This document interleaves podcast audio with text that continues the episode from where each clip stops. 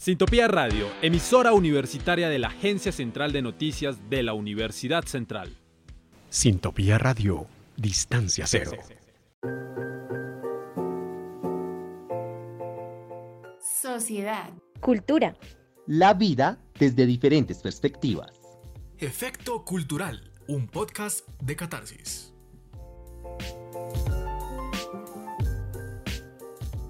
El ABC del estado de bienestar. Capítulo 1. Érase una vez el estado de bienestar. El estado de bienestar, también llamado benefactor, hace referencia a las acciones que realiza el Estado para poder conseguir un bienestar general para la población, es decir, que intervienen los factores económicos y sociales. Este tema es un tanto difícil de entender, por eso nos remitimos al pasado para explicar cómo se han desarrollado dentro de la historia mundial. Érase una vez el nacimiento de la noción de estado de bienestar, cuando en los años 1929 surgió la Gran Depresión de Estados Unidos por la caída de la bolsa de Wall Street, y más tarde en 1945 cuando finalizaron la Primera y la Segunda Guerra Mundial. Estos escenarios dejaron una gran depresión económica, luchas obreras, desigualdad social y explotación laboral a causa del capitalismo. Pero un momento, ¿qué relación tiene el capitalismo con el estado de bienestar? En primer lugar, podría entenderse que los conceptos de estado de bienestar y capitalismo son conceptos antagónicos, debido a que el capitalismo busca la menor injerencia del Estado y el estado de bienestar tiene un objetivo contrario. De hecho, el estado de bienestar surge en medio del desarrollo del capitalismo luego de la crisis del 29, las guerras mundiales y crisis institucionales de países europeos. El principal objetivo del estado de bienestar es aumentar el aseguramiento social para reducir la desigualdad por medio del gasto público. De esta forma, se entiende que no es posible dejárselo todo al mercado debido a que puede ampliar la desigualdad y también generar problemas redistributivos en la población. Incluso, algunas investigaciones afirman que la adopción del estado de bienestar coincide con los años dorados del capitalismo. Teniendo esta información más clara, continuemos con este relato.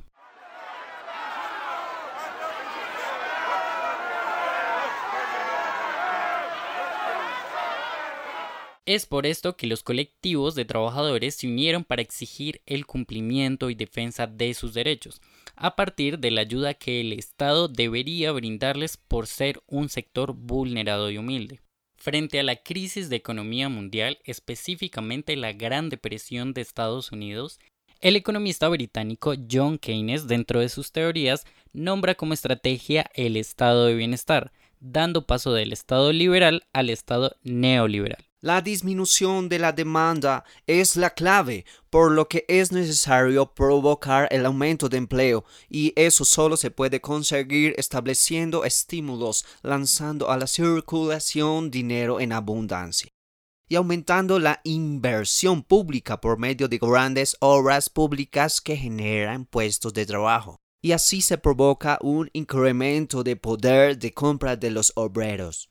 Ya, ya, ya, esto produciría una gran inflación.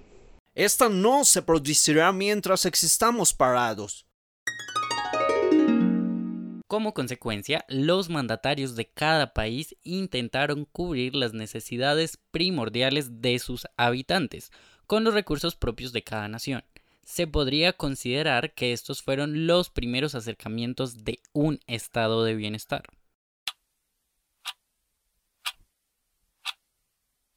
Tiempo después, en Alemania, durante 1980, Otto von Bismarck creó el seguro obligatorio contra accidentes, enfermedades y vejez de todos los trabajadores, la primer política social inclusiva. Acá cabe resaltar que por la crisis sanitaria no tenemos recursos para más dramatizadores y por ello usaremos al mismo de antes. Con esto quiero que los trabajadores se alejen del socialismo revolucionario y que sean leales a nuestro país, al régimen del amado Kaiser. Actualmente se encuentra en funcionamiento el estado de bienestar. En cuanto a los procesos de salud, educación, en el factor laboral, las prestaciones, los subsidios y las pensiones. Con el tiempo se logró que el estado de bienestar se agrandara y de esta forma pudiera colaborar con diferentes temas de más, como ayuda para viviendas y economía de personas que viven en territorios de bajos recursos y con muchas necesidades.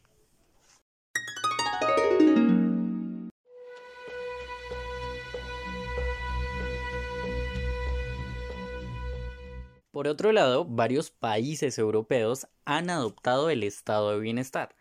La complejidad surge a partir de que existen diferentes modelos, particularmente cuatro, los cuales son el primero es el modelo nórdico, conformado por países como Dinamarca, Noruega, Islandia, Finlandia, Suecia y Países Bajos. El segundo es el modelo continental. Está conformado por Austria, Bélgica, Francia, Alemania y Luxemburgo. El tercero es el modelo anglosajón, conformado por Irlanda y Reino Unido. Y finalmente está el cuarto modelo, el cual es el Mediterráneo, conformado por países como Grecia, Italia, Portugal y España. Si quieres conocer de qué se trata cada uno de estos modelos y por qué estos países hacen parte de alguno de los cuatro, escucha los próximos podcasts de Efecto Cultural que saldrán esta semana.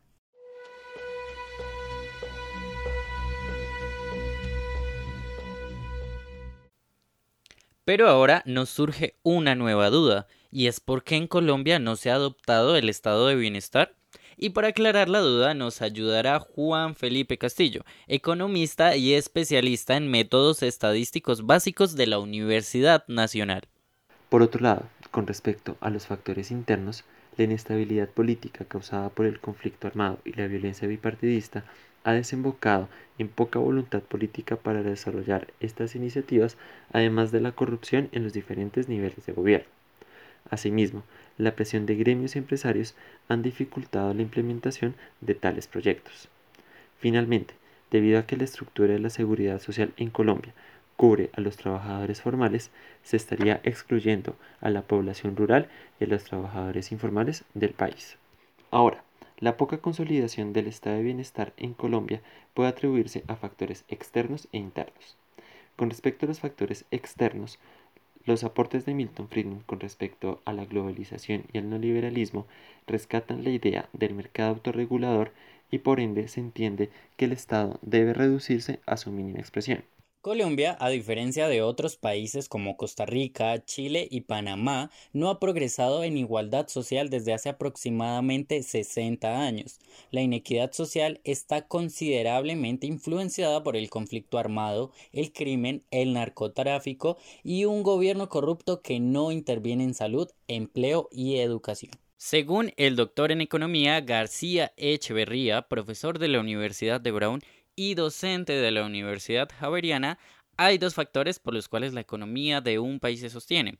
El primero es la capacidad de economía que se produce de acuerdo a la población y el segundo es la distribución de este ingreso entre personas. Echeverría afirma que el Producto Interno Bruto de Colombia opera bastante bien, pero el principal problema es que se brinda bienestar a una minoría. Toda esta tiene antecedentes históricos en el que Colombia dio sus primeros pasos para establecer la seguridad social dentro del estado de bienestar.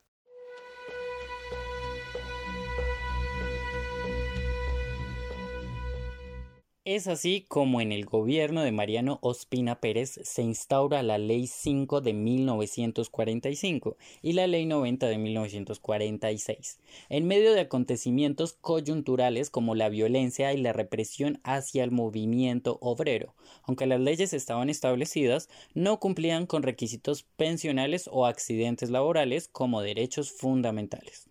Para finalizar, la Ley 100 de 1993 llega a la vida de los colombianos, disfrazándose de garantía a pesar de que es la represión de la esfera privada invadiendo a la esfera pública. En pocas palabras, la privatización del derecho fundamental de la salud conlleva una mayor desigualdad y en menos oportunidades para el pueblo colombiano sin mencionar la falta de inversión al sistema de salud para la población rural e indígena.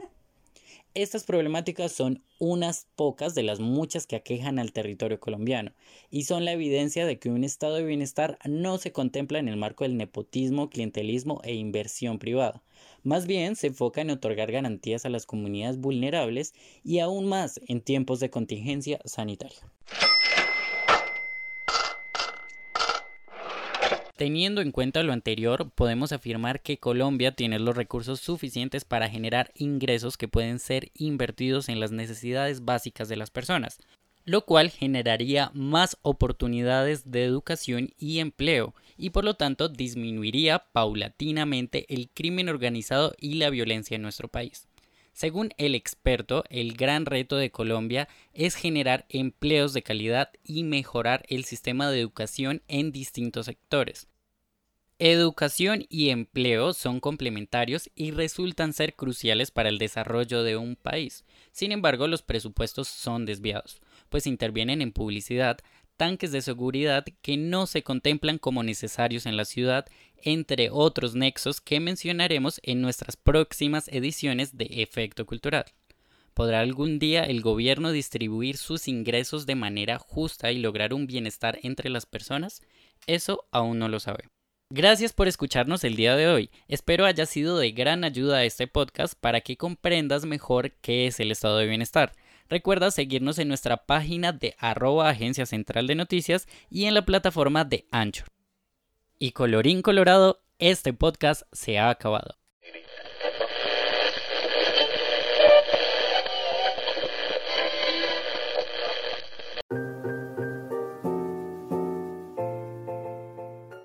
Sociedad. Cultura. La vida desde diferentes perspectivas.